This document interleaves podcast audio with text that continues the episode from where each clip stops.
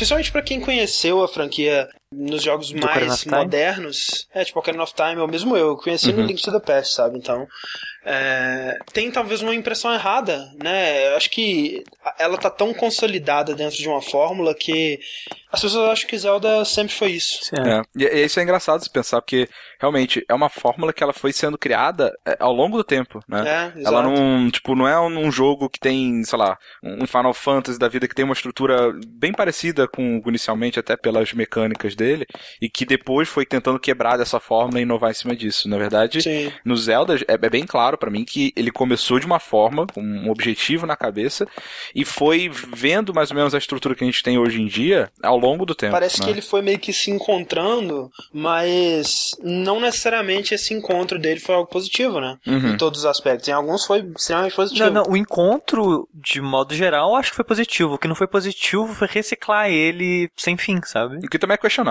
eu acho. Eu, eu também fui bem surpreendido quando eu fui atrás procurar os, os jogos iniciais, né?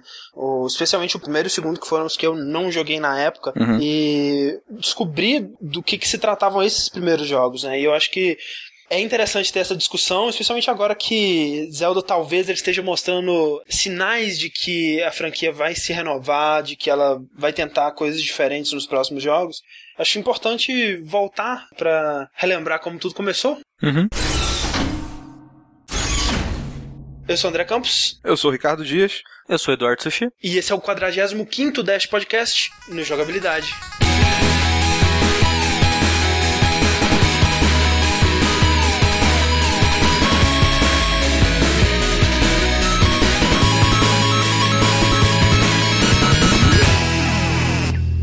Então, Rick Sushi, antes da gente botar dois pés no peito de Hyrule, Aham. Vamos aqui ler os comentários e e-mails sobre o nosso Dash 4444 sobre o nome, né? O nome bizarro que a gente escolheu com 5 minutos de antecedência. Como é que é? Ei, os jogos são legais. São legais. e não deixa de ser verdade. Ou também, né, se você quiser falar um pouco melhor, é como apresentar joguinhos para pessoas que não jogam, ou jogam, jogam outras coisas. Na real, aí do, do Rick foi a melhor, só que o título era muito grande e não tinha como a gente colocar qual que era. Era. Com licença, você teria cinco minutos para ouvir a, a palavra dos jogos?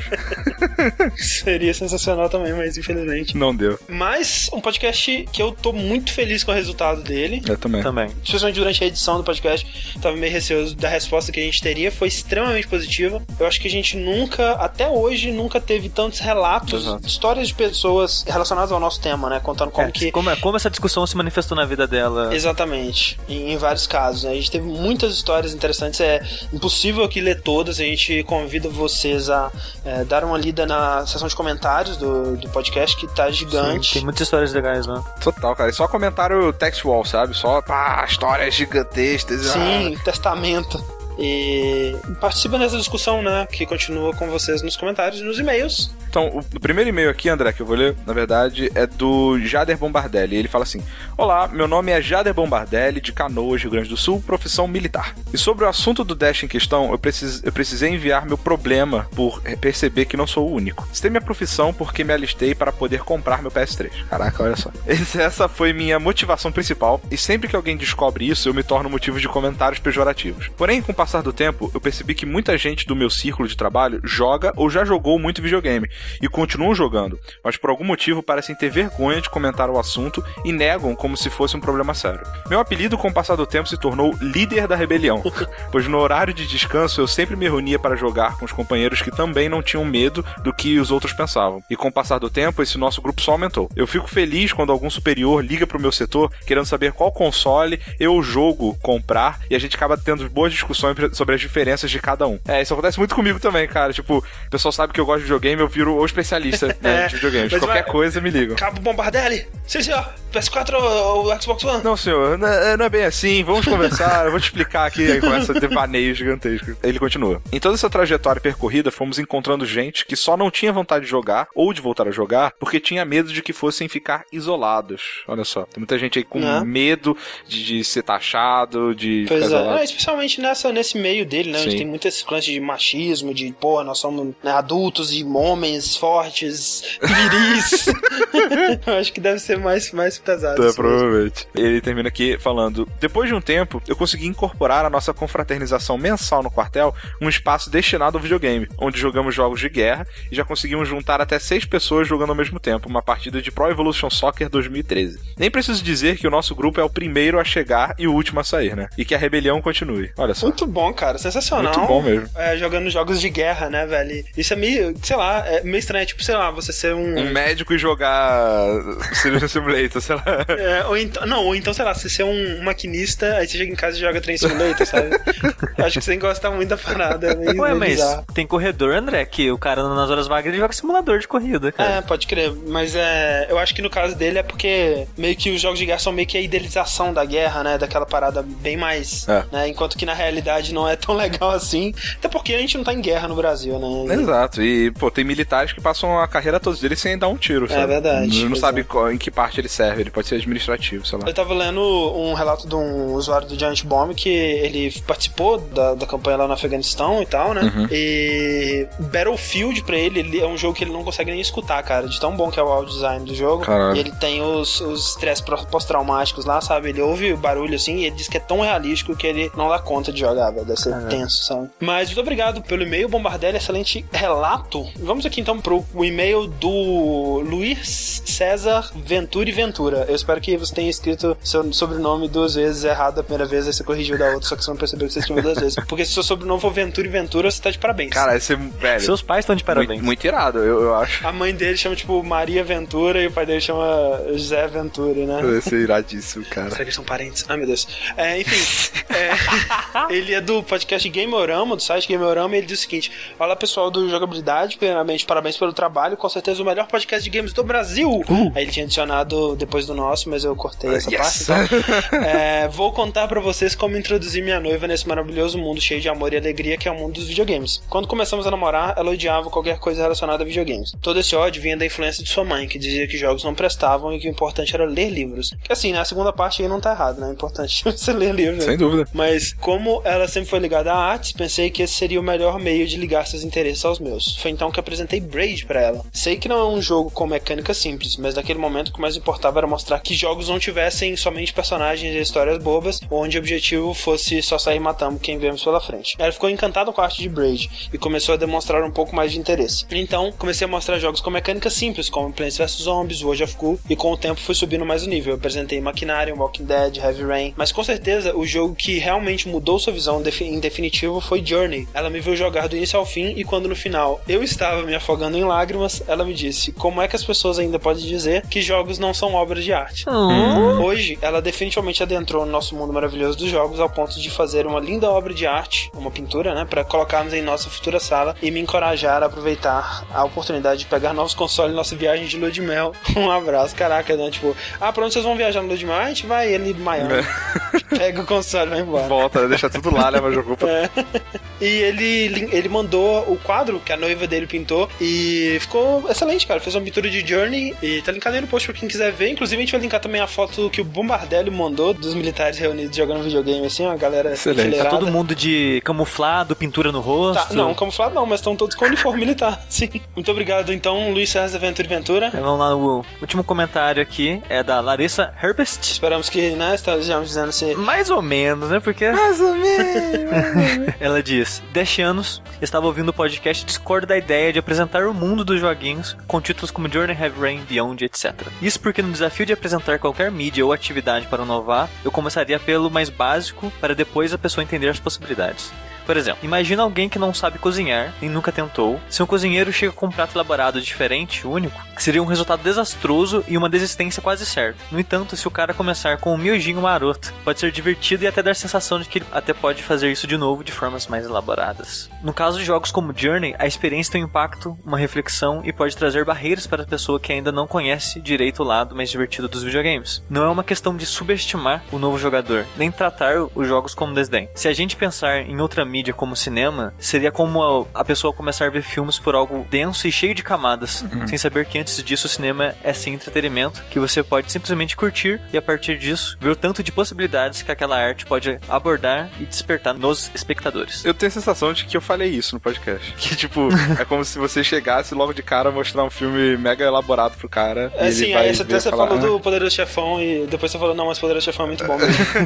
mas é, eu acho que a, essa discussão que ela, tá, que ela tá trazendo aí, eu acho que mais uma vez volta aquela questão de tipo, qual que é o perfil da pessoa que você tá tentando apresentar, né? Porque sim. pro caso de alguém que seria capaz de apresentar Journey, tivesse a idade é, adequada para apreciar Journey ou Heavy Rain ou Beyond, essa pessoa é muito, muito provável que ela já tenha tido contato com videogames, né, cara? Por isso que a gente falou assim, olha, a gente tem que tentar apresentar algo diferente, algo que não é aquilo, porque é. o que ela viu antes, né, seja Mario, seja Doom, seja Quake, seja Call of Duty, ela viu e falou, não, isso não é para mim. Por que será que não é? Será que é porque tem essa temática de uma parada mais juvenil, mais de guerra, de, de violência? Então, tentar apresentar algo diferente do que o que ela provavelmente associa com videogames, né? Mas ela tem umas sugestões boas aí também, né? Sim, sim. Ela continua dizendo: Nessa ideia, eu apresentaria um jogo de plataforma 2D. Não precisa controlar a câmera, sem um mundo aberto cheio de opções, mas ainda assim traz a ideia do desafio da diversão. De Super Mario a Mark of the Ninja, ou quem sabe um Cast of Illusion. Parabéns pelo podcast, está entre meus favoritos, principalmente quando mergulho num assunto entre referências e devaneios. Excelente, muito obrigado pelo comentário, Larissa. E eu concordo, cara, Cast of Illusion é uma excelente pedida, né? O remake, Sim. que é um jogo bem simples, né? De jogabilidade bem simples, muito bonito, assim. Tem uma curva de aprendizado legal e todo mundo gosta do Mickey, né? Quem não gosta do Mickey? Você gosta do Mickey, Rick? Olha, pra ser sincero. Pra ser sincero. não. Droga. Prefiro o okay. Donald. Não, sim, eu também prefiro o Patrone, mas o Mickey é um cara simpático. É, né, vai, ok. André! Começou o cast aí, André!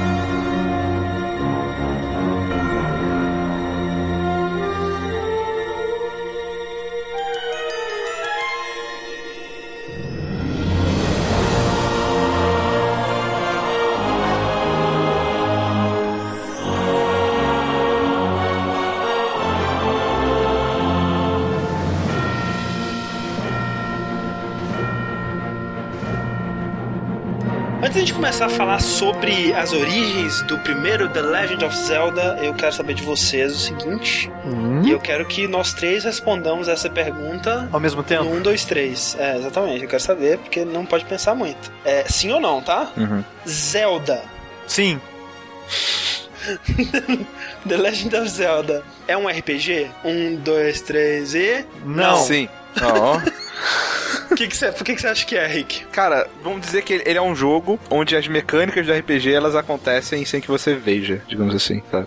Tem evolução, você como jogador você evolui, o seu personagem ele vai ficando, ele tá mais forte no final do jogo quando tava no começo. Uhum. Tem todo o cenário né, de RPG, de espada, de magia, né, Sim. de monstros, de aventura, de enfrentar dungeons uma coisa por vez e pegar espólios, uhum. né, em, em, cima disso. Então, sei lá. É. Por que, que você acha que não é, Sushi? Tive essa discussão um tempo atrás né, sobre isso. O pessoal no Twitter começou uhum. a brigar sobre isso e eu não, eu acho que ele não é um RPG porque para mim, tipo, RPG de mesa é o quê? Interpretação de personagem uhum. acima de qualquer coisa. Depois disso tem essa ficha do personagem que você cria, tem atributos, aí tem itens que você vai pegar durante a aventura e coisa do tipo. Nessa época, muitos jogos que tentavam simular um RPG, era muitos números, né? Você subia de level, você tinha uhum. atributos, uhum. você tinha magia, você tinha cidades, você tinha diálogos, nem que seja, mesmo que não fossem profundos, mas você tinha esse mundo mais explorável, assim. O, o Zelda, eu acho que ele, o máximo máximo que pode falar de, de RPG assim é a progressão de evolução do personagem, que é tipo, você ganha itens e corações. É, eu acho que a jornada do Link é totalmente uma coisa de RPG também, né, cara? Hum, é. É, mas aí é uma aventura pra mim, sabe? Ah, mas é muito. Não, não, é, é mais que só uma aventura, sabe? O lance de você ir num, numa dungeon, né, num calabouço, e nesse calabouço você ter que resolver. Ah, mas aí, aí você tá levando. Você tá considerando o DD como se fosse DD fosse o RPG. Ah, sim, mas é, ele né? é um RPG, né? E ele é o RPG. Não, sim, ele é um RPG, mas tem RPG de tudo que é coisa. Eu, eu acho que ele, ele não é um RPG. Mas, se a gente for nessa ideia, 90% dos RPGs japoneses também não são, cara. Não são. Sim. Porque assim, você tinha é, jogos que é, adaptavam a, os RPGs, né? A experiência de um DD, por exemplo, de forma muito mais fiel nessa época, já como os jogos da série Wizardry ou os jogos da série Ultima. E obviamente Dragon Quest, que foi lançado depois é, do Zelda, que basicamente começou o, o gênero de RPG japonês do jeito que a gente conhece hoje. Mas nenhum jogo tinha feito isso como o Zelda fez. Porque o Wizardry, ele era um dungeon crawler em primeira pessoa, né? Apesar de não ser 3D, você via né, o, mundo na visão do jogador. E o Ultima que já tinha uma visão de cima, sabe? Mas os dois jogos, eles eram muito mais focados em mecânicas, em regras, né? Naquela coisa bem do RPG de números e tudo mais. O que é, é muito impressionante, é muito interessante, mas eu sempre achei um saco, sabe? Eles não eram jogos é, acessíveis, né? Eles não tinham aquela sensação de aventura.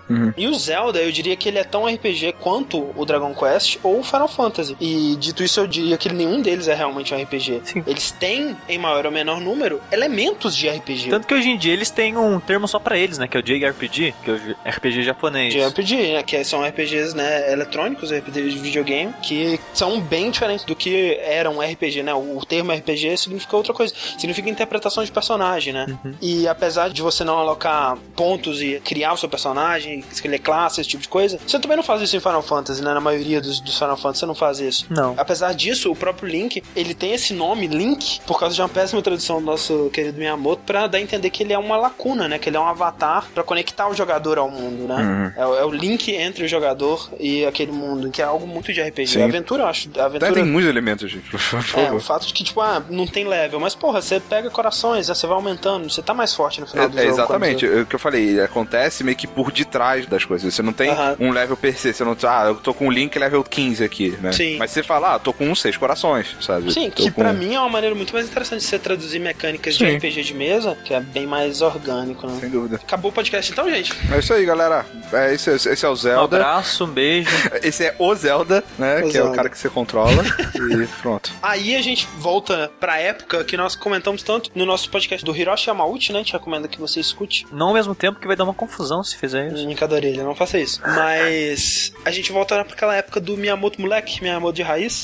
Acho que essa parte todo mundo meio que conhece, né? As histórias do, do Miyamoto, né? Que os jogos que ele cria, ele sempre tira algo da vida dele, né? Pra criar os jogos. Sim, observando as coisas. É, né? você lembra o Pikmin, por exemplo, foi uma época que ele começou a se interessar por jardinagem, né? Nintendogs foi uma época que ele tinha muitos cachorros, né? E, e ele olhava assim, ah, é, isso daria um bom jogo. Ou daria um jogo, pelo menos, né? Pois é. um jogo diferente. Só que assim, a maioria dessas influências, especialmente pros jogos mais importantes que ele criou, vieram da infância, né, cara? Vieram da época que ele viajava com a família dele uma vez por ano, né? A família não tinha TV, não tinha carro. Então, tipo, uma vez por ano eles viajavam de trem pra Kyoto e eles iam no cinema, onde ele assistia filmes como King Kong, onde ele assistia filmes como a animação de Peter Pan, né, da Disney. E boa parte dessa inspiração vem das, das brincadeiras que ele tinha quando ele era criança, né? Quando ele era mais jovenzinho, né, ele gostava muito de explorar, né, a região. E teve um dia que ele resolveu sair sem rumo pra simplesmente sair, sem saber o destino dele. Aham. Ele queria só simplesmente explorar o lugar.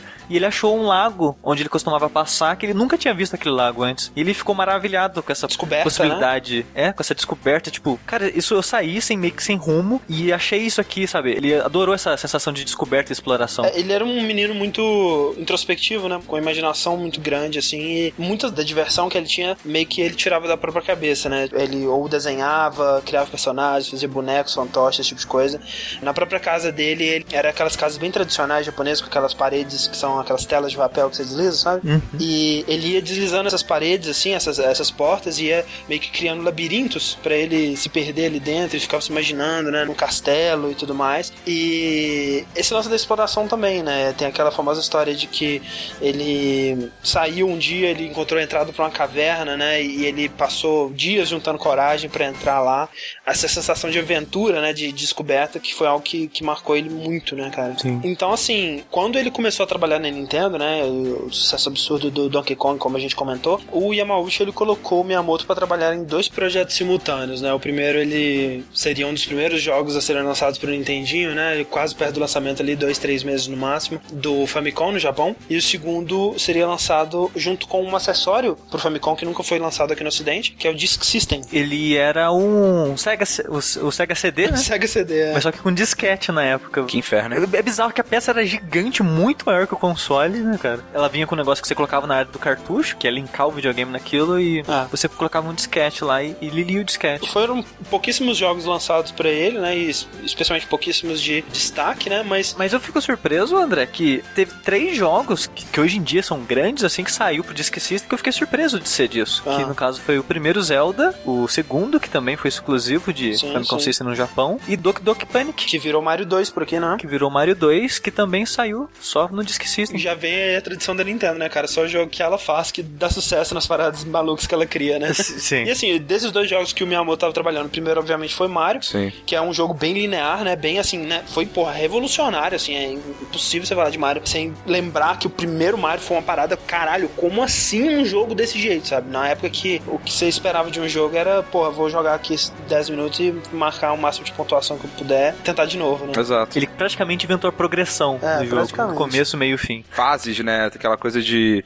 Cara, tem muita coisa. Mario é outro jogo, né, cara? Que a gente tem que falar pra cacete depois, mas. É, porra. E mesmo assim, o Mario, em comparação com esse novo, segundo projeto dele, era bem pouco ambicioso, né? Em comparação. Sim. Pra esse segundo projeto, ele pensou, porra, como que eu vou tirar a vantagem das diferenças que o Disk System pode trazer em relação Sim. ao Famicom, né? Que o Famicom era cartucho, o Disk System era disquete. O disquete, a grande vantagem dele é que ele podia ser reescrito, né? Você podia gravar novos dados no disquete. É, que aliás é uma das primeiras observações que a gente tem, né, do Zelda 1, que é o primeiro jogo onde você tem um save ali, né? É, pelo menos pra console. Você vai lá e registra. E acabou depois, quando o Zelda ele veio pro ocidente, né? Eles acabaram tendo que Exato. inventar uma paradinha pra você colocar no cartucho pra poder salvar, né? Porque essa foi realmente uma função, assim, imprescindível pra experiência do Zelda, né? Imagina Sim, se, total. se fosse Password, né? O, o tamanho do Password que seria aquela porra pra um jogo tão pouco linear. Tantas variáveis, né? Por isso que o André fala do escopo do jogo, né, cara? Quando você vê o Mario da vida, Né? Aham. aquilo ali, que tem aquela fase, aí tem os elementos daquela fase e acabou. Sim. Próxima fase, vamos lá, vamos ver o que, que tem agora. O Zelda, cara, é basicamente o primeiro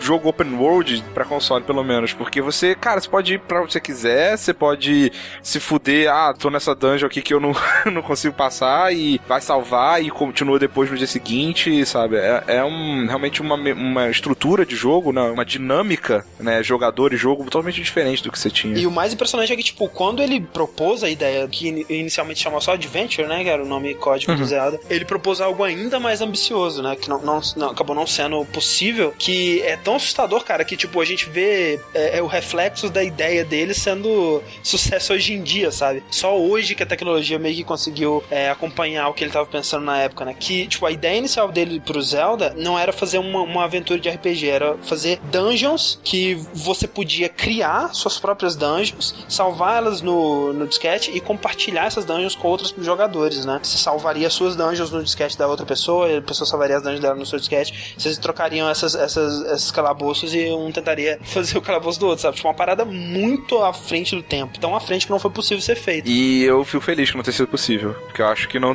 Pois é, que resultou É, em algo melhor. Acho né? que a experiência onde teve um designer lá fazendo o negócio, um cara profissional e tal, Aham. eu acho que gerou é, experiências muito melhores do que se eu fizesse uma, Ah, com certeza. uma dungeon pra trocar com o André, por Pois é, exemplo. sabe? e, e ele, e foi o que eles perceberam, tipo, ah, construir as dungeons é legal, mas é muito mais legal passar por elas, né? Enfrentar as Ah, eu dungeons. prefiro, pelo menos. E, e eles perceberam que isso era mais interessante do que a ideia inicial deles. E aí eles foram construindo essas dungeons e pensaram, pô, mas como que essas dungeons elas se conectam, né? Como que você vai acessar elas? E aí eles criaram o Overworld, né? O mundo superior. E assim nasceu o Hyrule e esse joguinho conhecido como The Legend of Zelda. A, a legenda dos, da Zelda. A Legenda da Zelda. Vocês sabem por que, que a, a princesa se chama Zelda? Ah, A princesa chama Zelda pelo simples fato do Shigeru Miyamoto gostar, né? Porque é baseado na, na escritora, no caso a Zelda Fitzgerald, né? É, esposa do. Scott F. Fitzgerald. Scott Fitzgerald, exato. Do Grande Gatsby lá. E do Jeremy Button. Ele conhecia ela como autora e tudo mais e gostava muito do, do som do nome dela. Simplesmente por isso, né? Não, não É. foi não- nenhuma decisão, não foi nenhuma referência às obras do Fitzgerald, nem nada do tipo, não foi nada muito É, né? As complexo. decisões não precisam ser profundas. Pois né? é. E é engraçada a decisão, né? De você botar o nome do jogo, não o nome do protagonista, né?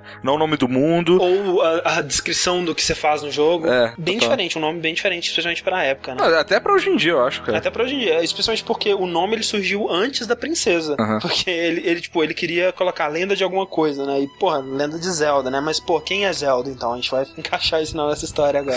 É, outras coisas que são interessantes de notar, né? Outras tradições aí que seguiram pela franquia inteira, que foram meio que acidentes, né? É, o Link, ele é canhoto, né, cara? Porque Uhum. era mais fácil. é, porque no, no, Zelda, no, no Zelda original, você não tem nenhuma, aquela animação de arco da espada, né? Eles meio que cutuca só com a espada, assim, ele dá uma cutucada. Uhum. E pro combate, eles acharam que era mais fácil se essa cutucada saísse da esquerda em vez da direita, né? Eles sentiram que a jogabilidade fluía melhor com o escudo na direita e a espada na, na esquerda. Tipo, foi só isso, sabe? Tem lendas aí que falam, ah, o Link é canhoto porque o Miyamoto também é canhoto, não sei o que lá. Mas não, foi tipo. Parecia melhor. Tá mais legal assim, né? Que eu acho mais legal também. Que é diferente, né? É, exato. Porque isso mudou, acho que foi, foi no primeiro Zelda pra- que saiu pra Wii, né? Que mudou. Ou não? É, foi que eles espelharam de GameCube, né? O, o Twilight Princess. É, foda. O- outra coisa também, André, o Zelda foi um dos primeiros jogos a ter o New Game Plus, né, cara? É verdade, cara. Isso é muito Porque quando você terminava o jogo a primeira vez, você podia rejogar o jogo, mas só que com as dungeons relocadas e itens Aham. relocados também. É, era uma segunda quest, né? É. Especialmente nessa época, no começo do Nintendinho. Como a gente comentou no caso do Yamauchi, né, velho? A Nintendo ela era muito seletiva com os jogos que ela aceitava, né? Então, a ideia era que o jogo ele conseguisse durar o máximo de tempo possível, né? E muitos jogos eles faziam isso com dificuldade absurda, né? Ou com, porra, perdeu três vidas, volta, né? Pro começo e tudo mais. E o Zelda ele foi por um viés muito mais criativo, né? Que foi fazer um jogo misterioso e fazer um jogo, é, porra, com esse New Game Plus que é um remix, né? Sim. Terminou, agora joga esse aqui que é um pouco mais difícil, um pouco mais diferente. né? Sim.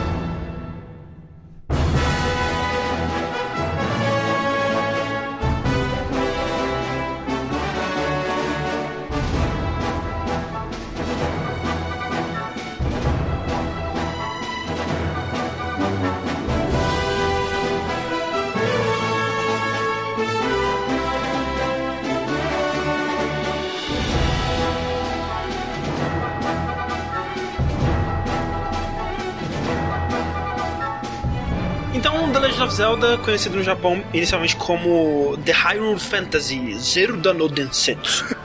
Ele saiu no Japão comecinho de 86, Fevereiro, né? fevereiro de 86, ele é mais velho que eu por alguns meses só. É, mais velha que eu, alguns anos. E quando ele veio pro ocidente, ele, porra, ele fez tanto sucesso no Japão que eles pensaram, não, a gente vai trazer essa parada, vai ser épico, vai ser foda, vamos colocar num cartucho dourado, né, velho? E isso virou meio que uma tradição da série também, né? Os, dois de Nintendinho eles saíram no cartucho dourado, o de 64, o Ocarina of Time e o Majora's Mask saíram no cartucho dourado. Aí quando eles não tinham mais cartucho, né, o emote vem dourado, né? Então, É, e demorou, né, cara? Nessa época era foda isso, porque demorou um ano e meio, né, pra eles trazerem. era um, era um tempo comum pra essa época, né? Hoje em dia, porra, em um dia a pessoa traduzia o jogo inteiro e traduzia melhor, né?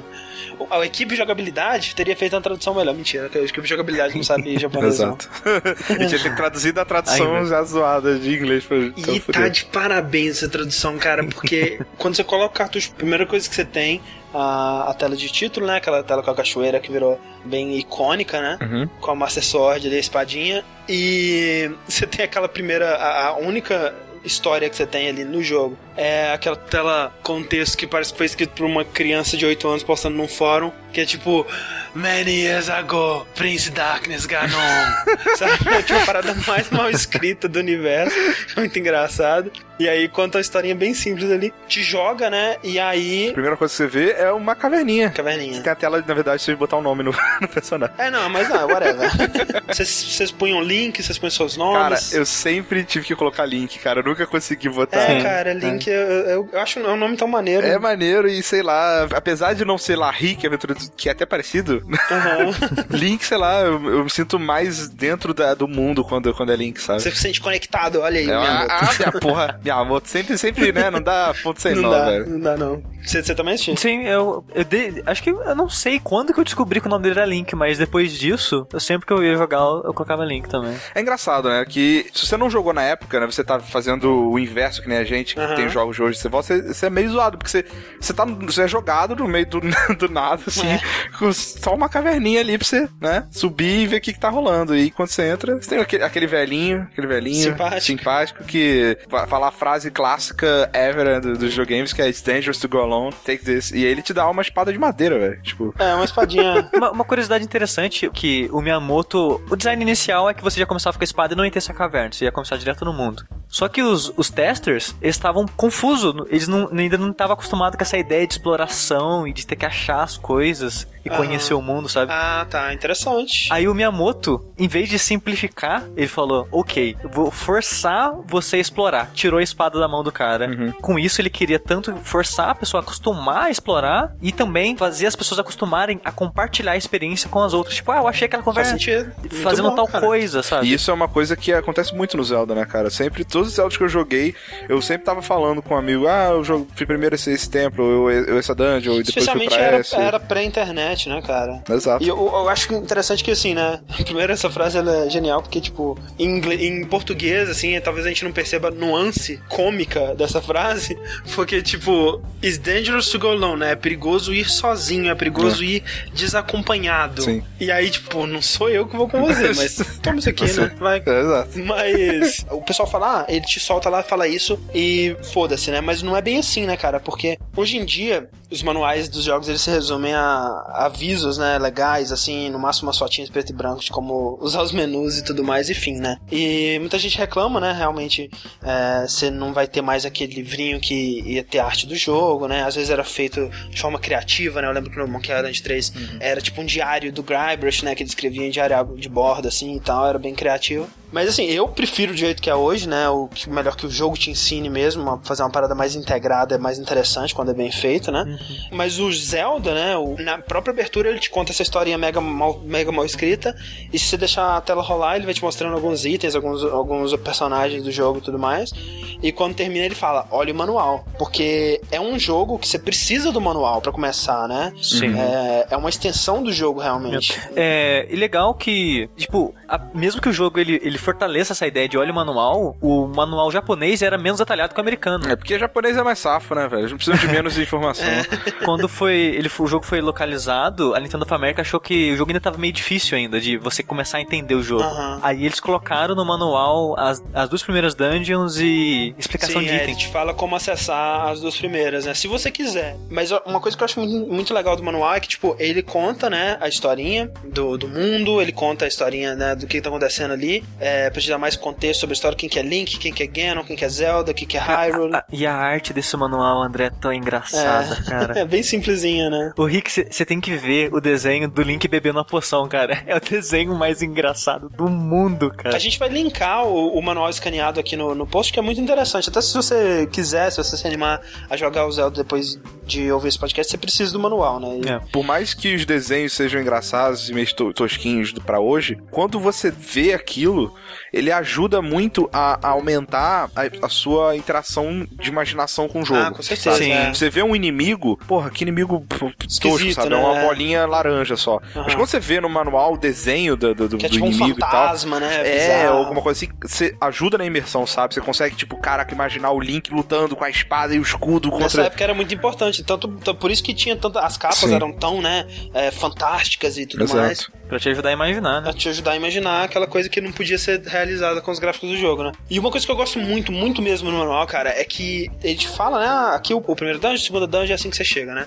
É, são o que? Nove dungeons, né? Então ele te deixa, dá uma mãozinha na roda pra você iniciar se você tiver com dificuldade. Mas o resto, ele te dá charadas, né, velho? Ele nunca te diz nada diretamente. Ele tem charada ali do início ao fim do jogo, cara. Ele, te, ele dá uma charada de como que você vai matar o Ganon, ele te dá charada do layout, cara, isso é genial, porque, tipo, ele fala assim, ah, quando a, a Impa, né, que é a, a servente da Zelda, ela foi... Ela que foi procurar o Link, ela que deu a missão pro Link, né? Uhum. Que ele tem que salvar a Zelda e recuperar os pedaços lá da, da Triforce. Quando ela falou isso, ela também disse para ele como é que era o layout das nove dungeons, né? O layout dele, das nove dungeons, tá nesse manual. Você encontrou ele e, tipo, tá escondido no manual, cara, o layout das nove dungeons, sabe? E aí, tipo, da primeira vez que eu li o manual, eu não tinha reparado. Caraca, como assim tá no manual? Eu olhei assim não tem nada. É, eu, eu tinha achado no manual. Tá lá que são, tipo, é uma lua, é um, É. tipo, a suástica, É um dragão, caveira, não né? sei o que lá. Tem uma caveira, exato. E, tipo, desenhado, né? Não como, como mapinha, né? Mas como objeto mesmo.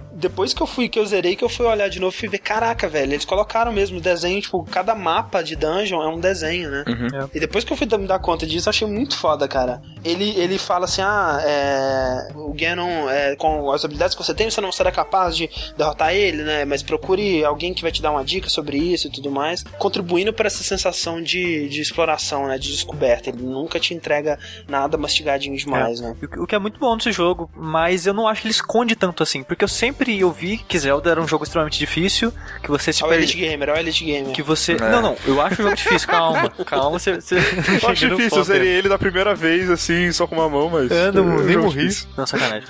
É, o, que, o que eu não acho que ele é tão difícil de localizar as coisas dele, assim. Ah, eu acho bem difícil, Porque a única. Olha, olha que ridículo. A única dungeon que eu não consegui achar sozinho foi a segunda. Que é só você andar até ela. cara. É, não, mas aí é, é, né, desatenção sua, porque, cara, sério, aquela que você tem que continuar subindo as telas, as telas iguais até você se dar conta de que elas não estão repetindo, velho, é muito difícil de você ter essa sacada. Aquela que, porra, você tem que queimar um arbusto qualquer que tá no meio da tela, velho. Ma- Mas, mas esse, André, sabe como é que eu achei essa do arbusto? Eu tava desesperado procurando a segunda, comecei a tacar fogo em tudo. Sim, mas é assim que você acha isso. Isso não é difícil? Sim, mas, eu- mas eu não acho que é impossível, sabe? Não, Porque tem, é. tem dica de todas as dungeons. Aham. Então você não tá cego sobre nenhuma, sabe? Mas eu imagino que a maioria das pessoas que jogaram isso era criança, então era mais difícil realmente você entender o que, que o jogo tá querendo passar pra você. É, mas é aquela coisa, quando você é uma criança, você tem um jogo que salva É. e, que, velho, tu, tu não consegue, vai queimar tudo. Vou, vou tentar usar esse item com tudo Sim. que é possível. Ou, né, ou fazer o que eles estavam pedindo, né, que é conversar com outras pessoas que jogaram, né? Exato. Ah, eu encontrei essa passagem aqui, né? É, é- é interessante, porque assim, eu não sei como é que o jogo é em japonês, até que ponto é uma, uma tradução porca ou uma charada, mas você encontra aquele velhinho, né, que te dá a espada, ele aparece durante a sua aventura inteira. Quer dizer, pelo menos eu espero que seja a mesma pessoa e não um exército de clones, assim, É. mas as paradas que ele fala, velho, raramente te ajudam. Umas coisas assim, ah, o, o Dodongo, ele não gosta de fumaça. Aí você vai no manual, pô, Dodongo, ah tá, esse rinoceronte bizarro aqui. Ele não gosta de fumaça, né? Que, que eu, vou- tipo, até você realizar que, Que é ah, você tem que bomba, né? dar bomba, É uma pra bomba. ele comer, né? Tipo, é uma parada bem assim. Falando de manual também, tem uma parada que se perdeu da versão japonesa para americana no jogo e manteve no manual, é que eles falam que aquele ratinho que é um fantasma, Sei. ele não gosta de barulho. Falam isso sim. Então, tem isso no manual, mas só que isso não é usado no jogo. Ah, tá. Porque o, a única coisa que faz som que você tem no jogo, tirando a bomba que explode faz barulho, Flauta. mas é uma flauta. Mas se você tocar a flauta pra esses bichos, não acontece nada. O lance é que na versão japonesa, no Famicom, o Nintendinho japonês, Ah, ele tinha um tá. microfone no controle. Então se você gritasse no microfone, o bicho Ah, olha aí, morria. cara. Toma essa, Kinect. Aí se, e, tipo, no manual inglês eles mantiveram isso, mas só que não tinha como funcionar isso no jogo. Interessante, interessante. Tem uma outra dica bizarra que ele dá, que aliás, não é nem uma dica, né? Tipo, se você tá explorando, você encontra uma, um upgrade da espada, né? Aleatoriamente, assim. Aí ele fala assim: ah, você precisa dominar essa espada antes de pegar ela. Tipo, É, cara. isso, isso daí realmente eu não entendi o que, que ele queria. Cara, isso significa você precisa de mais corações. Caralho, como assim, meu filho? É. Como é que eu vou chegar a essa conclusão? Isso sem falar que pra você encontrar essas cavernas, né, secretas, já era bem ou na sorte ou na insistência absurda, né? Porque muitas dessas coisas se mantiveram por todos os jogos da série Zelda, né? Mas paredes que você destrói, né? No Link to the Past, 90% dessas paredes estão rachadas, né? Você vai põe a bombinha lá. E se você bater com a espada nela, ela faz um som diferente. Faz um som diferente, né? E nesse aqui ele te dá, tipo assim, ah, como que você vai saber? Não sabe. Você só sabe que as portas estão sempre no mesmo lugar. E o, mais, o que eu acho mais engraçado é que nem todas as paredes são boas, né? Tipo, tem alguns que você abre ela, você entra e o cara fala. Tem nada. Aí, não, então pior. Ou então ele fala aí, É. aqui tá o preço pra você ter explodido a porta da minha casa. Paga aí, aí ele rouba, sei lá, 50 rupias de você, assim. E pra mim, uma- a, a charada, né, mais difícil, eu quero saber o que, que, que você fez pra descobrir essa, assistir. é o do Grumble Grumble. Ah, Grumble Grumble, barriga roncando. Grumble Grumble. Você teve essa realização? Não, eu fui dei tudo pra ele. Tentando dar todos os seus Eu usei itens. tudo que eu tinha Que nele. tipo, né, você encontra. um- Tem uma sétima dungeon, você encontra um, um inimigo que. Ele, ele não te ataca, né? Ele tá parado na sala que geralmente é a sala do velhinho. E ele só fala Grumble Grumble. E tipo, caralho, o que, que isso quer dizer? Inclusive naquele livro que a gente recomendou no cast do Yamauchi, né? O, o Game Over, é, eles falam que essa era a, a- a parada que as crianças mais ligavam perguntando. O, No o Line, Disque né? Mario É. lá, né? O Disque Mario deles lá. Os relatos dos caras que trabalhavam lá, que tipo, eles eram instruídos a não roubar a descoberta da criança, né? Então eles começavam a dar dica. Ah, o que ele tá dizendo? Grumble Grumble. Grumble Grumble parece com o quê? Não sei, caralho. Caralho, que inferno, cara. Me fala, filha da puta, tô te Filha ligando. da puta! Você acha que eu não pensei nessa porra já? é, sete tipo, horas. é tipo o André falando com o sushi no Monkey Island, velho. Não. É, tipo isso.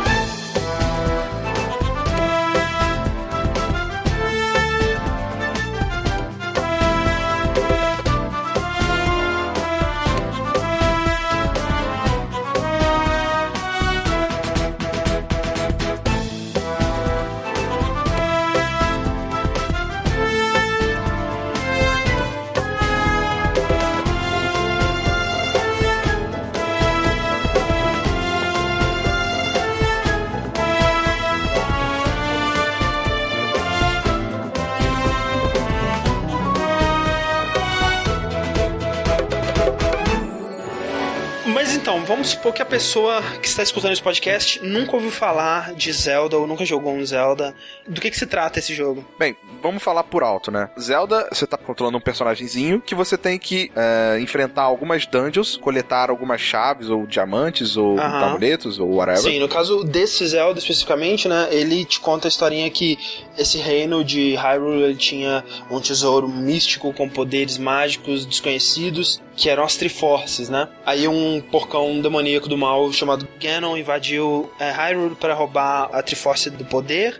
E aí a Zelda, que é a princesa, ficou sabendo disso e pra não deixar ele pegar a- as, as duas Triforces que ela tinha lá com ela. Na verdade, ela só tinha uma. Peraí, o Ganon Isso, o Ganon pegou a do poder, ela tinha a da sabedoria. É, aí pra não deixar ela, ele pegar da sabedoria, ela dividiu essa Triforce em, oito pedaços e separou elas por várias dungeons, né? Vários calabouços. E isso, e, cara, eu acho, eu acho essa parte meio bizarra, sabe? Porque, o que? A princesa ela dividiu pra proteger e colocou nas dungeons. Então as dungeons, Aham. em teoria, são da princesa. Porque ela tá lá pra, As dungeons estão lá pra proteger os fragmentos. É verdade. Só que você tem que matar os guardiões que a princesa colocou Ah, mas, mas é tipo o Zodíaco, né, cara? O cara ele tem que proteger aquela casa ali. Sim. Ele é a missão dele, velho. Não interessa se. Isso. E se você for, né, o herói, você vai conseguir. Sim. Mas assim, o que eu acho interessante de notar sobre essa história aí, o- e a- em relação à história da franquia, é que a Triforce, né, velho, que é tão icônica pra série, que é um- uma imagem tão. É, né, é a imagem que define a série Zelda. Sim. É, todo mundo conhece, né? Os três triângulos, né? Em, em formando um triângulo maior. Era, era um conceito bem diferente no primeiro jogo, né? Até no segundo era bastante diferente.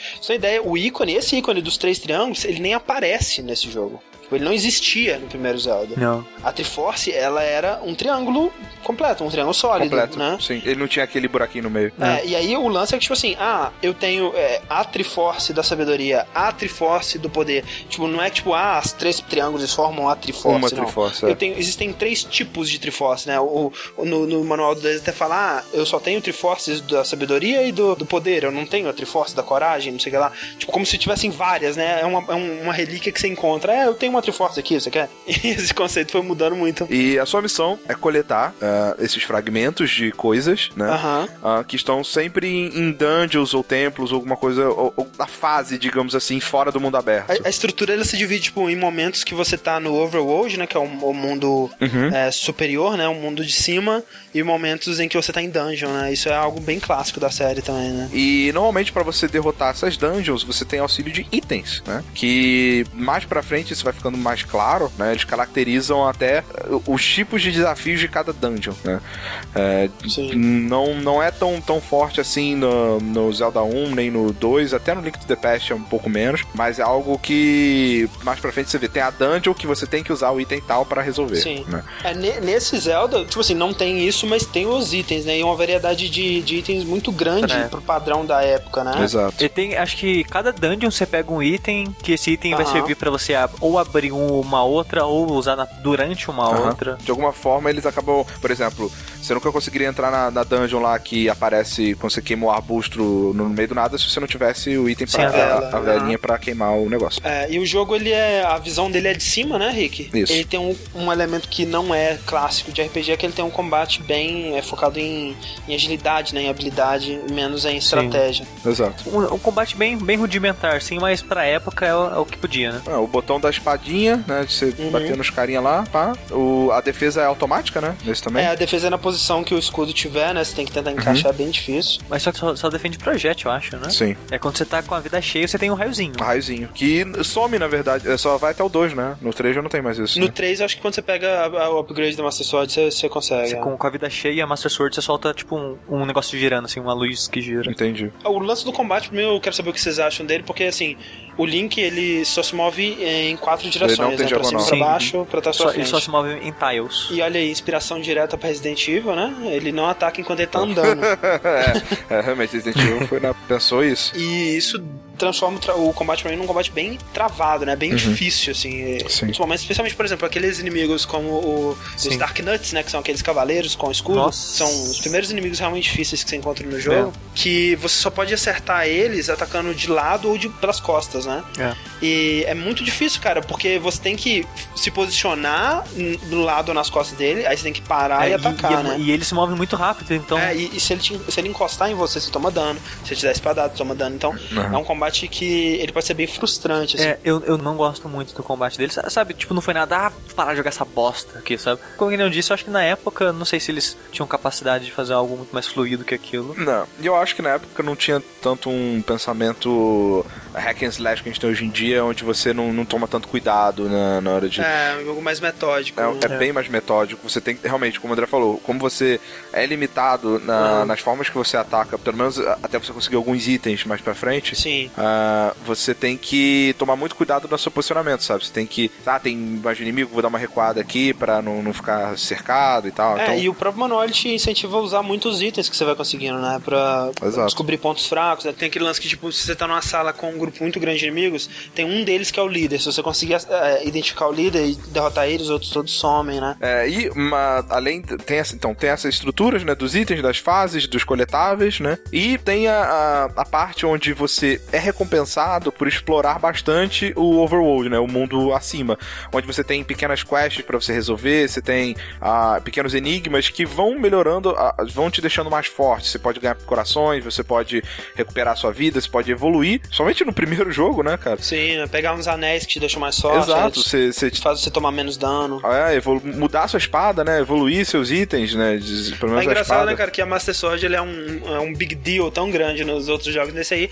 Ah, toma aqui a Master Sword, é a segunda espada, né? Nem a terceira. Sim. tipo, Pois é. A terceira, aliás, a, a espada mais forte é uma que parece uma cimitarra, na verdade. É meio. é, ela é curva. Uh, Magic Sword. Ela é meio feia. Não, não acho maneira, não. E é muito importante a gente falar aqui do quanto que Zelda, o The Legend of Zelda original, ele é à frente do tempo dele, né? Uhum. A gente falou em alguns aspectos aqui, mas é muito importante frisar isso porque ele foi lançado, cara, no auge de uma época que o objetivo principal dos jogos era pontuação, né, cara? E Zelda, ele não tem pontuação. Não. Os jogos, né, a maioria dos jogos de sucesso, eles estavam em arcades nessa época ainda, né? E o molde de um jogo de sucesso era baseado no, no jogo de arcade. Era um jogo que durava alguns minutos, né? 10, 20 minutos no máximo ali, cada partida. E eram jogos que queriam seu dinheiro, né? Que queriam fazer você continuar, que, que você continuasse a inserir fichas e mais fichas, mais fichas, mais fichas até você falir. E esse é um molde tão comum, cara, que hoje em dia, até, até hoje em dia, né? 20 anos depois aí do fim dos arcades, tem gente que ainda julga a qualidade de um jogo pelo desafio dele. Tipo, ah, foi um jogo legal, mas porra, não morri nenhuma vez, né? Então não é tão bom assim, né? Não. E, tipo, é uma mentalidade tão estranha, né, cara? É. Isso foi tão forte que tá aí até hoje, né? Apesar do Zelda ele ser um jogo difícil, cara, ele tem vidas infinitas, sério. Sim. Tipo, em 1986, você tem noção? Não tem continue, não tem vida. Você morreu numa dungeon, volta pro início dela quantas vezes você quiser, cara. Não interessa. Mas eu ainda acho a morte do- desse jogo um pouco frustrante, André, porque o lance de você voltar só com três corações. Mas é que tá, isso é genial, Sushi, porque, ok, se você morreu na, na dungeon, você volta no início dela. Se você morreu no mapa, você volta pra telinha inicial, né, que você começou, né? Jogo. É um mapa relativamente grande, quer dizer, é bem grande pra época, né? Ele tem o quê? 128 telinhas. Ou seja, não morra no, no Overworld. Não morra no Tente não morrer no Overworld. Sim. É, mas assim, quando você começa, parece fácil demais. Porra, morri, voltei aqui com a vida cheia, né? Minha única punição é ter que voltar pra onde eu tava, né? Tá muito mamão com açúcar esse jogo. Mas, velho, isso é lindo, cara, porque à medida que você vai evoluindo, à medida que você vai pegando o jeito do jogo, ficando melhor, ficando mais forte, cada vez mais você recebe mais punição por morrer. Porque, como o Sushi disse, quando você é, revive, você só volta com três corações. Então, cada vez mais, quanto mais você evolui, maior é a punição. Isso é genial, cara. É tipo, Genial, é tipo Dota, né? Quanto mais, é, quanto mais você tá com level, mais tempo Sim. você tem que esperar pra. Exato. Mas só que eu não acho esse- essa ideia tão boa assim, André, porque tu fala de quando tu lá tô na sexta dungeon, que é a mais difícil do jogo, na minha opinião. Sim. Eu morri muito, né? muito, muito. E tava frustrante, porque eu começava com três vidas, dois golpes eu morria e nada dava coração.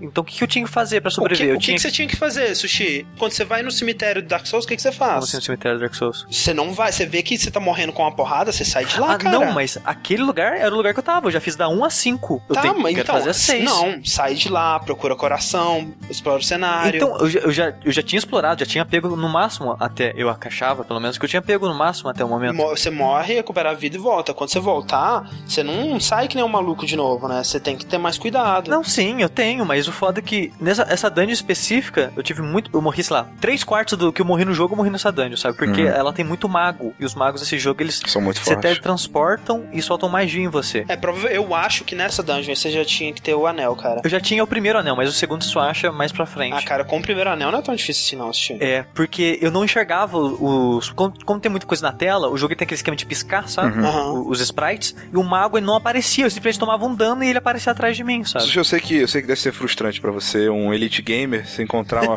começar a morrer, ter dificuldade com jogos, assim, é, é meio que assim pra gente sempre, sabe? Então, tipo, É. Welcome to my life, Sushi. brincadeira, velho. Mas é, eu entendo o lado do sushi, eu também acho que o jogo ele é bem difícil, mais do que. E às vezes ele pode ser frustrante nesses casos, mas eu também entendo o ponto do André que ele, ele leva em consideração que assim, pô, se você é um cara mais experiente que já tá melhor. A gente tem que te punir mais, né? Exato, tipo, o que, que eu vou fazer? Vou deixar simplesmente os monstros mais fortes e às vezes não é o suficiente, né? Às vezes você tem que falar assim, ó, você deu uma, você não era, sabe, fim, fim de ano de curso, cara. Sim. Você tá errando isso aí, tá ligado? Pois é, você tem que ter mais cuidado. Quanto mais forte você vai ficando, o jogo presume que melhor você tá, né? Então, Uhum. e é aquele lance, é um jogo difícil, velho, mas se você comparar com os jogos da época, é um dos jogos mais justos, né? A maioria dos jogos, eles tinham essa estrutura de arcade, né? Morreu três vezes, continue. Morreu mais três, game over, começa do início, foda-se, né? Uhum. E eu sinto que o Zelda, apesar dele ter esse combate travado, que foi mais uma limitação dos desenvolvedores do que uma escolha de design, no design da dificuldade, ele é muito justo. E eu sinto que isso é uma, uma coisa tão à frente do tempo, né, velho? Na época que ele foi lançado, que é assustador, assim. Ele realmente é, ele é mais justo, sim. Tanto que, que eu falei, eu acho que essa dungeon que ela é um, um ponto fora da curva, sabe? Porque do 1 ao 5, Aham. assim, tem aquela dificuldade, mas é nada absurdo, sabe? Você morre uma vez Sim. ou outra. Essa sexta eu morri pra caralho. Aí a 7 a 8 é mais ou menos, e a 9 a última é bem, bem dificinho também. É bem difícil, a última é bem difícil mesmo. Mas né, a última dungeon tem que, tem que ser mesmo. É. E né, sem falar o que a gente já falou, porra, um, mundo, um jogo de mundo aberto, com um mapa gigante pra época. O jogo ele é um jogo na superfície e outro jogo na dungeon, né? O jogo ele muda, os sprites de inimigos mudam, cada dungeon é tematizada com a cor, tem inimigos diferentes, o fluir do jogo é diferente dentro da dungeon, né? Uhum. É, o objetivo é diferente, né? Em cima você tá explorando, né?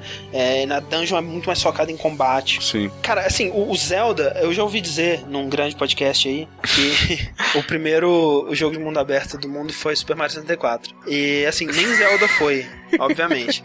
É, existiam jogos mais ambiciosos que Zelda, com certeza, principalmente pra PC, né? Que era Sim. coisa maluca assim. Mas, velho, todo jogo, antes de Zelda, ele sacrificava alguma coisa nesse processo, sabe? Pra mim é muito óbvio que se o, o Richard Garriott, que é o criador do Ultima, ele pudesse, ele não teria feito o cenário de Ultima com caracteres, né? Uhum. E Zelda é um jogo que pelo menos aparenta ser exatamente o que ele quer ser, velho. Dentro das limitações da tecnologia da época. Mas, tipo, é uma aventura gigantesca, é uma, uma aventura épica com uma- essa sensação de, de exploração, de, de perigo, com uma variedade muito grande de inimigos, uma variedade muito grande de cenários, né? O mapa dele tem floresta, tem desertos, tem praia, tem lago, tem montanha. Pra época, ele tinha os gráficos mais bonitos que, que você podia ter num Sim. jogo, né? A trilha sonora, né, velho? Que, Uhum. porra, tema do Zelda, né? Tipo, é, é a música de videogame, né? Sim. Junto com o tema do Mario, né? É, que é os dois do mesmo compositor, que é muito assustador, que o maldito Koji Kondo. Eu escondo, cara, filho da puta, velho. Como pode?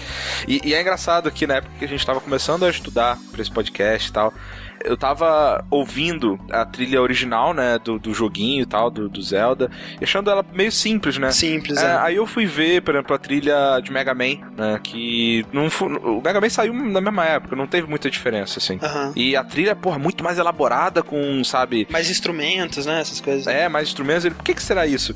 O André falou assim, cara, Mega Man é um jogo de fases, velho. Olha o Zelda, A complexidade cara. O- dele, né? com- Olha o quanto de cartucho, o quanto de, de memória do negócio não deve ter sido ocupado com o jogo em si. O que que sobra pra música, né? E foda, e que mesmo assim, a, a trilha é fodástica, sabe? É Fodástica. genial. Tipo, é. tem, tem, tipo, sei lá, três, quatro músicas, contando com a música Sim. de encerramento, mas é foda. As músicas que tem, elas cumprem demais o papel delas. E, e é engraçado isso, né, cara, que é tão espremido ali que, tipo, quando você tá morrendo, né, sua, sua vida fica bipando, né, pim, Uhum. pim, pim, aquela porra chata que tem em todo jogo do Zelda, não sei porque que tem essa porra até hoje. É, é. É pra, é pra isso, é pra fazer você ficar, tipo, vai caralho, vai pegar. Me ajuda a morrer mais rápido, na real. Tipo, mas é engraçado que, tipo, tá tão, tá tão espremido lá que quando começa a tocar essa, esse pé, pé, pé, some um instrumento da Sim, música. é, pode porque não tem mais canal disponível pra tocar tudo. A limitação, né? Você vê ela muito claramente, assim. É uma música que me emociona até hoje, cara.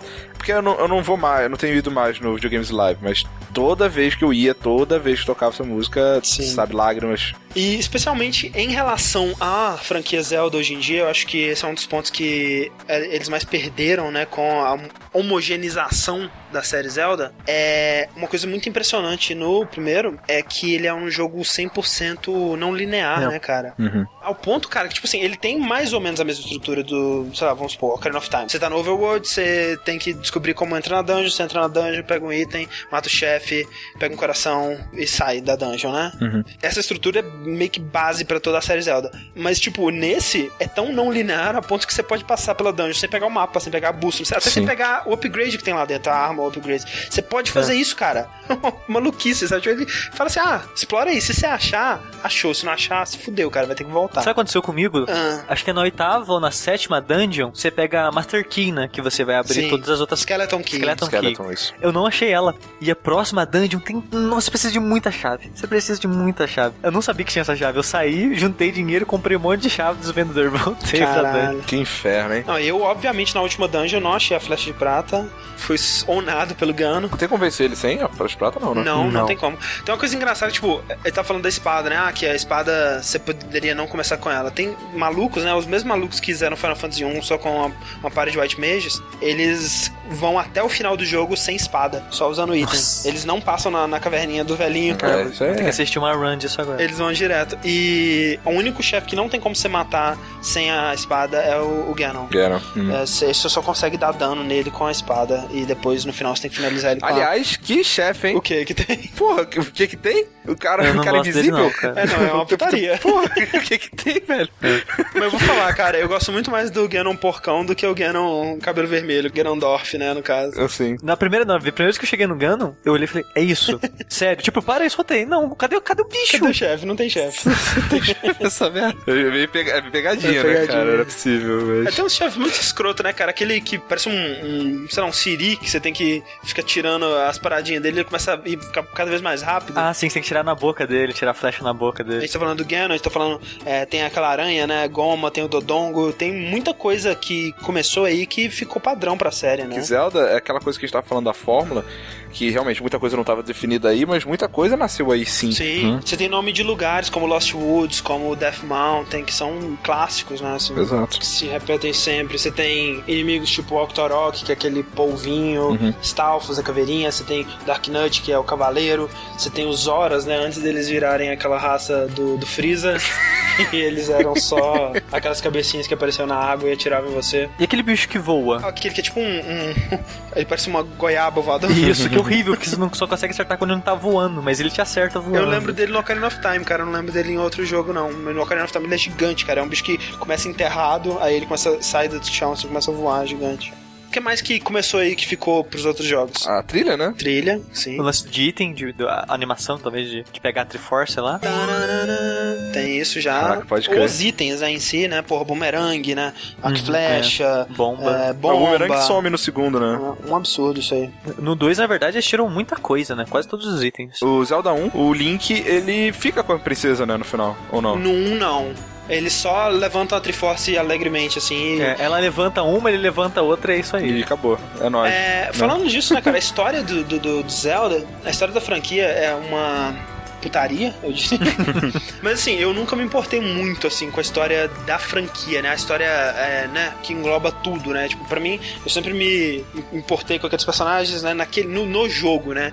E saiu do jogo, fechou. Para mim sempre foi Zelda, sempre foi tipo Final Fantasy, né? Uhum. Até por causa do nome, a lenda de Zelda. Para mim poderia ser tipo, ah, cada versão do Link, cada versão da história, ah, essa versão aqui é no mar, ah, essa versão aqui tem isso, né? Essa versão aqui é no céu, sei lá. É como se fosse uma versão diferente da lenda da Princesa Zelda, né? Uhum. Só que, em parte, são, são os malucos, em parte é culpa da Nintendo que põe fogo nisso aí, mas eles sentem a necessidade de juntar, né?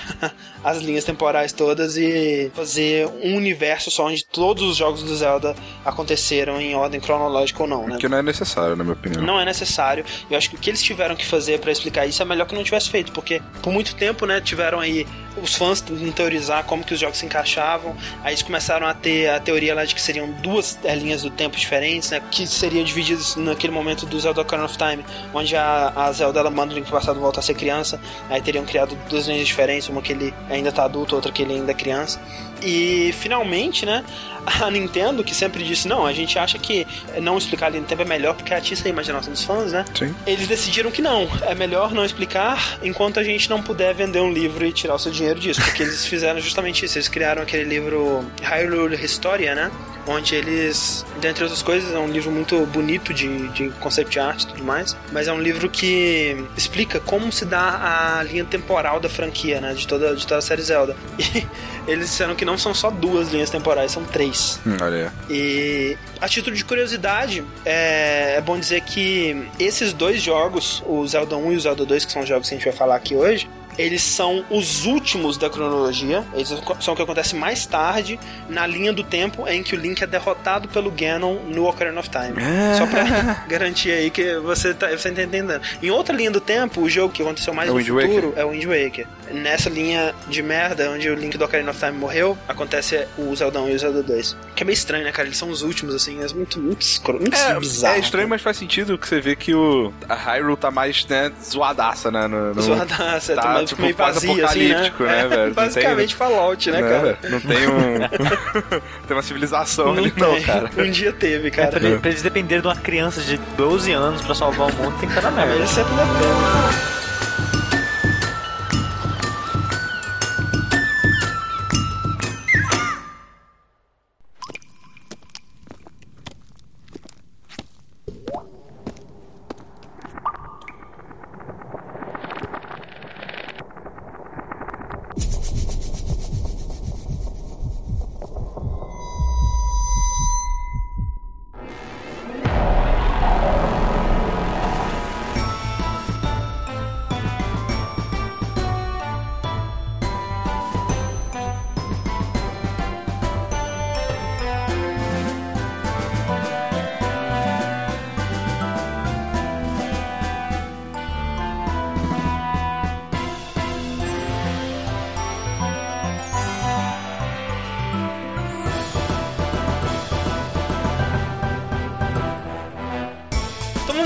Zelda 2, The Adventure of Link. Talvez o único jogo da série principal a não ter o nome The Legend of Zelda, o que é bizarro. E foi lançado o quê? Um ano Foi, depois já? foi em janeiro de 87, 87, um ano né? depois. E é engraçado que ele saiu ainda sete meses antes do primeiro Zelda americano. Olha É só. verdade. Quando o Zelda americano saiu nos Estados Unidos, já tinha o 2. E o Zelda 2 ele é tido por muitos fãs hardcore da Zelda como a ovelha negra, né? Da franquia. Sim. Hum. Eu acho que de modo geral ele ainda assim é o mais polêmico e controverso de todos. É, mas uma coisa que a gente tem que lembrar é que quando o Zelda 2 saiu, você não tinha a franquia do Zelda ainda, né? Não. Como É. o Sushi disse, o cadáver do Zelda 1 nem tinha esfriado, né? e eles já lançaram dois, sabe? Então, talvez por eles não terem considerado o feedback do primeiro, eles já foram tentando uma coisa diferente, uma outra ideia pra franquia Zelda. Ele abriu um precedente, talvez, pra todo jogo do Zelda poder ser o que fosse, né? Ah, o próximo vai ser um jogo de corrida, sei lá. Porque, tipo, o primeiro é de um jeito, o segundo é do outro. Ok, sem problema, né? Aí. Mas quando você realmente vê no escopo total, todos os jogos do Zelda são no estilo do primeiro, e só o Zelda 2 é um jogo de plataforma, né? Basicamente. É um RPG plataforma. Ele, ele tem mais mecânica de RPG, né? Tem XP, você compra level, Uhum. você tem uma cidade onde você pode conversar com pessoas. É, cidades. É, é estranho, né? Que, tipo, ele é meio que uma aberração, assim, porque Coitado. ele é um Zelda que a maior parte do tempo você tá como side-scroller. Ele não tem rupees, ele não tem Master Sword, ele não tem Ganon. Ele quase não tem item. Quase não tem os itens clássicos da série. É engraçado que hum, o Zelda 1, ele influenciou Dragon Quest, e Dragon Quest, ou RPGs ocidentais da época, meio que influenciaram o Zelda 2. E é bom citar também, André, é que o Zelda 2 foi desenvolvido por uma equipe totalmente diferente da primeira. Ah, é? Sim, foram outro design, outro diretor. O Miyamoto foi produtor, seja lá o que ele Só olhou assim por cima do ombro. Hum, Tipo, eles mostraram a parte que era overworld, foi- assim, pra ele, né? Olha aqui, tá, meu tá tá isso aqui, né? ah, Mas tudo ok, bem. tudo bem. É, aí ele virou as costas assim, vai, vai, marcha.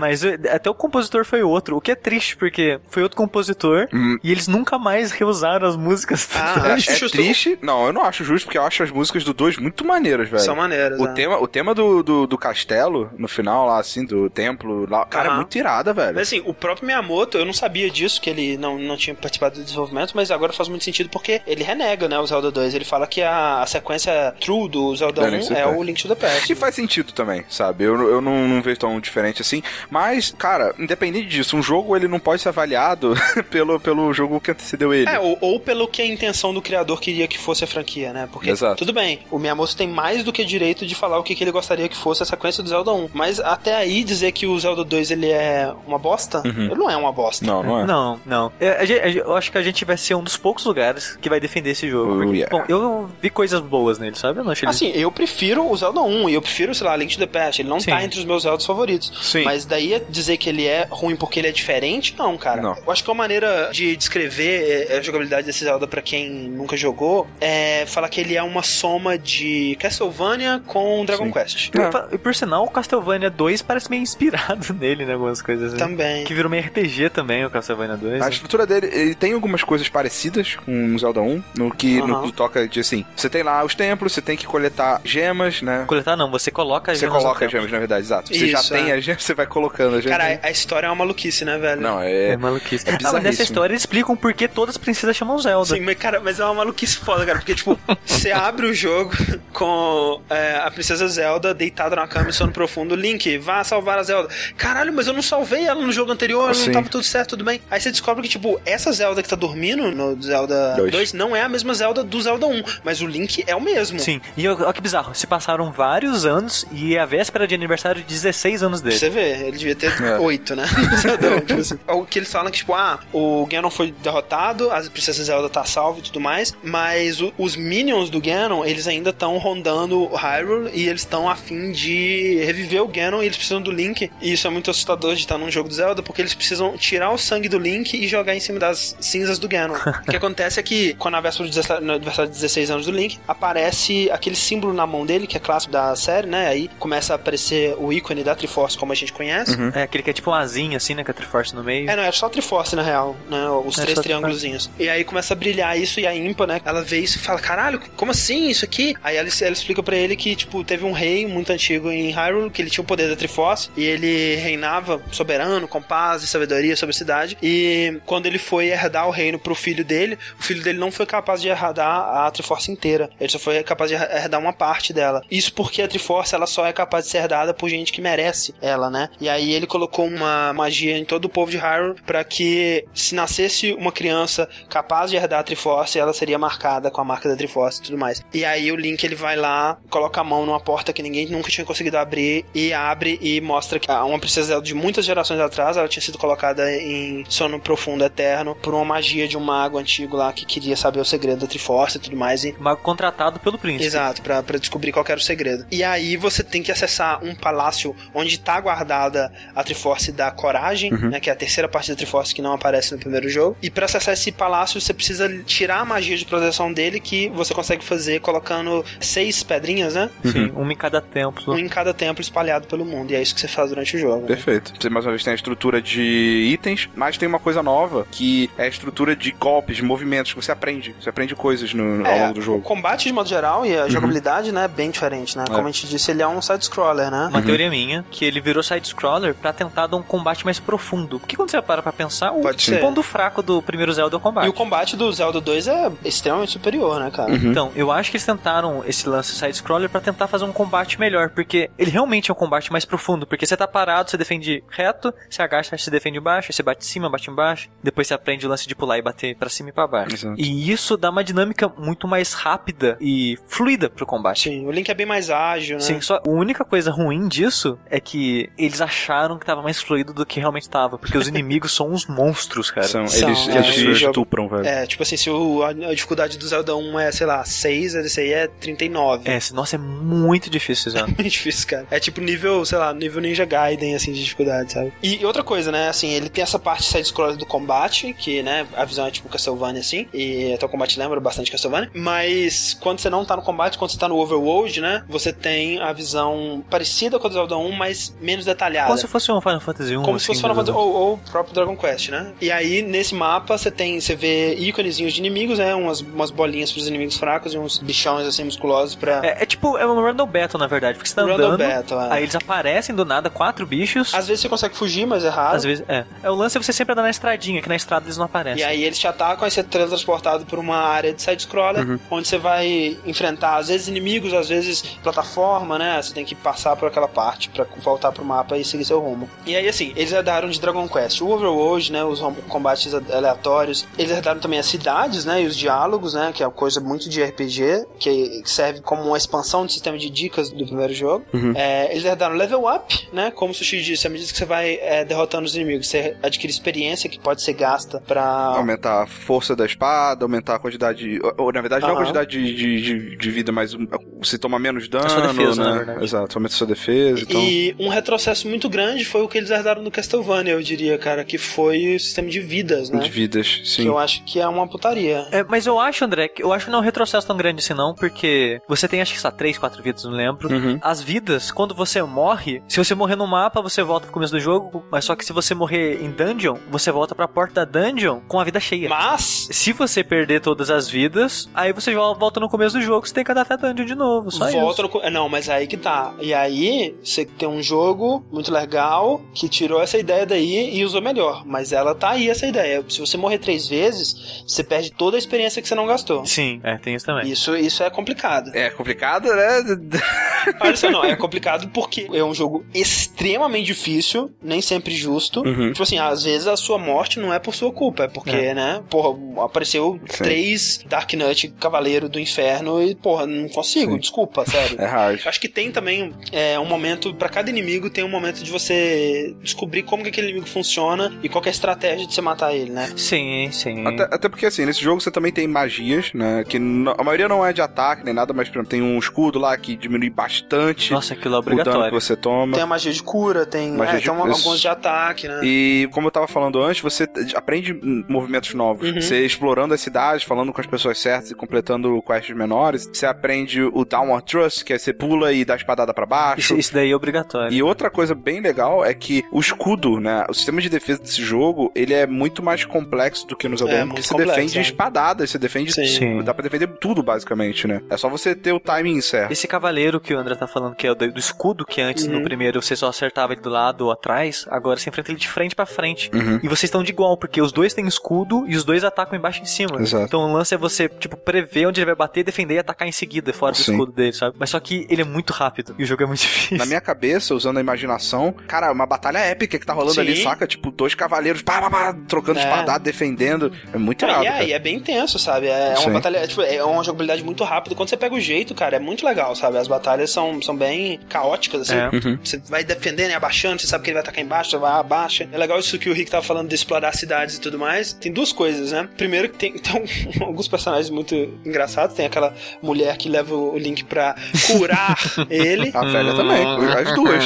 É uma mulher novinha, É né? uma mulher e uma E a velha. velha que fala assim: Ah, estou vendo que você está sem magia, venha comigo. O Link não faz distinção, né, cara? Ele É. tá, tu- Por 16 anos tá pegando qualquer coisa, André. É, você tá em idade, cara. Porra.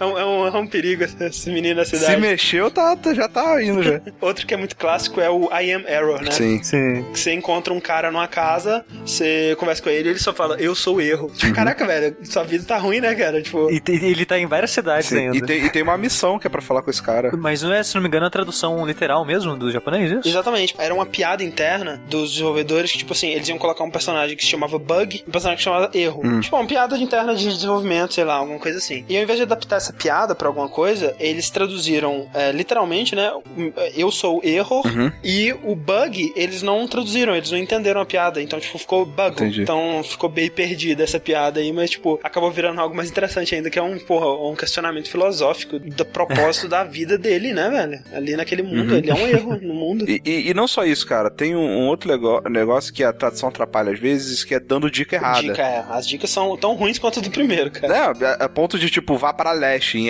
em oeste, sabe? tipo, caralho, velho. Tem como ajudar, vai, não? Tá, tá de boa. Pelo amor de Deus. né? E tem outra coisa interessante nisso aí. Aquela parte que você encontra o, o espelho, Uhum. né, debaixo da mesa. Nossa. Aparece uma caixa de diálogo. Eu encontrei um espelho debaixo da mesa. É a única vez que o Link fala em toda a franquia Zelda. Caralho, velho, tamo aí. Mas você não sabe se ele pensou isso ou se ele falou, Pois né? é, pode ter pensado, é verdade, droga. Mas é a primeira vez que ele pensou também, porque a gente nunca ouviu o pensamento dele antes, então. Mas o, o que eu fico triste desse jogo é que ele tem muito menos exploração do que o primeiro. Ele, pra mim, eu sinto que o foco dele foi muito mais anda reto e bate do que. Eu, eu tive a impressão de que ele você não tem tanta possibilidade de ir onde você quiser, né? Logo de cara. É, também. E eu acho os puzzles dele mais mal feitos, por assim dizer, sabe? Eu me empaquei em duas partes nesse jogo. A parte do espelho, que eu jamais imaginei que eu poderia mexer na mesa, e outra que é uma cidade escondida na floresta, porque os itens que você pega, você só usa no mapa, que é o item que quebra a luva, que quebra a pedra, Sim. e o martelo que você corta a floresta. Tem uma cidade que você tem que passar por uma dungeon mega difícil e dá pra uma parte pro mapa que aparentemente não tem nada. Aí tem uma florestinha lá, você tem que desmatar a floresta até achar uma cidade lá. Será que não tinha alguém que te dava uma dica disso? A única dica que eu tive foi meu conhecimento de jogos que fala, os caras não iam fazer eu passar por tudo aquilo por nada. Pensou como desenvolvedor. É. E o que, que vocês diriam que ficou desse jogo pra franquia Zelda pra frente? Olha, o, o que eu vi que ficou foi o nome, né, das cidades, não sei se você viu isso. Sim, o nome das cidades é, foram usados pra nomear os sete sages, né? Sim, do Ocarina of Time, que a desculpa é que, na, na verdade, as cidades são chamadas em homenagem aos sábios. Sim, que tem a cidade de Ruto, tem a cidade de Saria. É, e né? Dark Link, Dark Link Da- também. Dark Link. é Isso, isso que eu ia Dark- falar. O último chefe, é, não tem Ganon. O último chefe. O último chefe é o Dark Link, cara, que pra mim é um conceito mega japonês, super legal, sabe? Que. E é um combate mega tenso É, com é ele, cara. Cara, você tá enfrentando o seu mal interior, assim, sabe?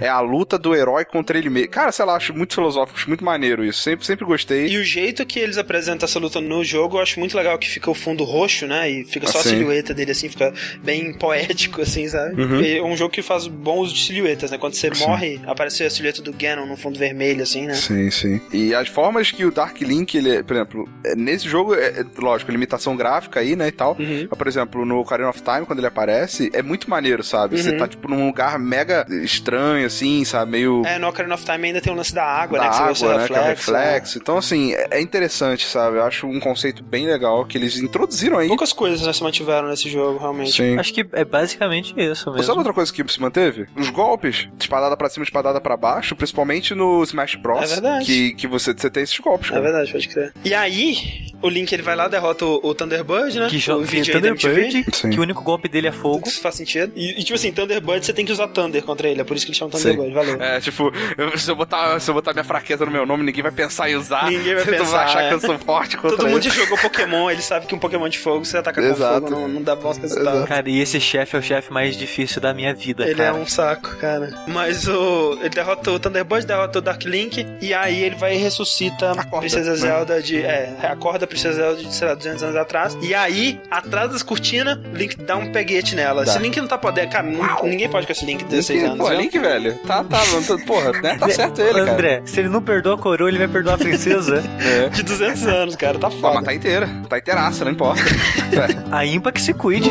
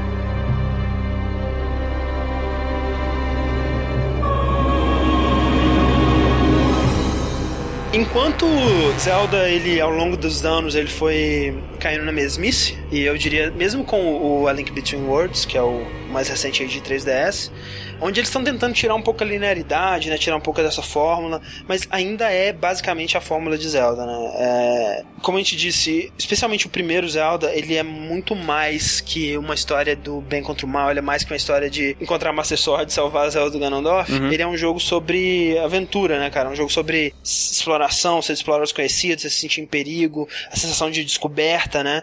E eu acho que eles, a Nintendo, ela não entende muito bem esse fator, né? E eu acho que é um fator que ficou tão perdido no passado que eles, eles já estão tão distantes desse conceito que é esperançoso, né? Ver que eles estão trazendo é, de volta não linearidade, tentando mudar essa fórmula, é esperançoso, mas é muito difícil que eles voltem realmente pro que fez o Zelda 1 um jogo tão especial. É. Engraçado, André, que enquanto hoje em dia a Nintendo, ela mesma não parece entender tanto bem quanto, como você disse, tem um outro jogo que conseguiu pegar totalmente o clima, né, do primeiro Mas Zelda. que jogo será esse? Darksiders? Darksiders, exatamente, ele pegou, mentira. Darksiders, ele é inspirado, na verdade, no Ocarina of Time, né, cara? É, o Darksiders é, é uma versão mais dark do, da fórmula de Zelda que a gente tem hoje em dia, que é um excelente jogo também. É Zelda Metal. Zelda Metal, exatamente. Mas é um excelente jogo também. É um excelente, excelente jogo, jogo. É. Mas que jogo que é esse aí?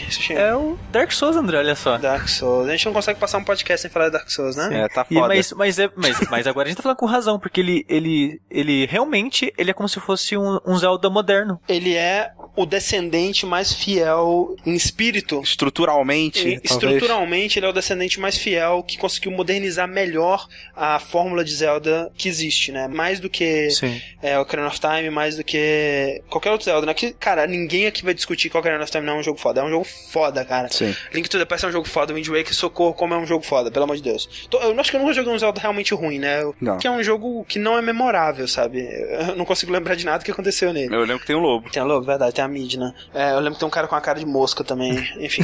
Mas eu nunca joguei um jogo de Zelda ruim. O, o, lance do Zelda, que assim, ah, por que, que você reclama que Zelda é a mesma coisa? Call of Duty, que sai todo ano, todo mundo compra, não sei o que lá, é sucesso, não sei o que lá. Tipo, primeiro que eu também tô de saco cheio de Call of Duty, mas problema de Zelda pra mim é o mesmo problema de God of War, por exemplo. É o potencial, cara. God of War tem um universo tão foda, cara. Tem tanto, tanto potencial para fazer coisas diferentes, coisas legais. E ele continua na mesma ah, Kratos quer vingancinha, Kratos é mal, Kratos mata deuses. E o Zelda, ele tem tanto potencial, velho, para ser o que ele quiser dentro desse. Eu acho que a Zelda é muito mais um espírito, assim como Final Fantasy eles entenderam isso com mais rapidez, eu acho. Porque eles entenderam que, tipo, o Final Fantasy é meio que esse espírito, essa pegada é, do e jogo. E Zelda 1 e 2, apesar de que o 2 não, não teve o dedo do Miyamoto, parecia que eles estavam seguindo mais ou menos por aí também. Não que eu queira que todo Zelda seja de um gênero diferente, sabe? Mas, Mas porra, eu quero um Zelda estratégia, velho. Seria maneiro. Um, MOBA, MOBA de Zelda, velho. MOBA de Zelda. GG, cara. Caralho, caralho velho. Cara, o dia que a Nintendo lançar um MOBA de Zelda é o fim do mundo.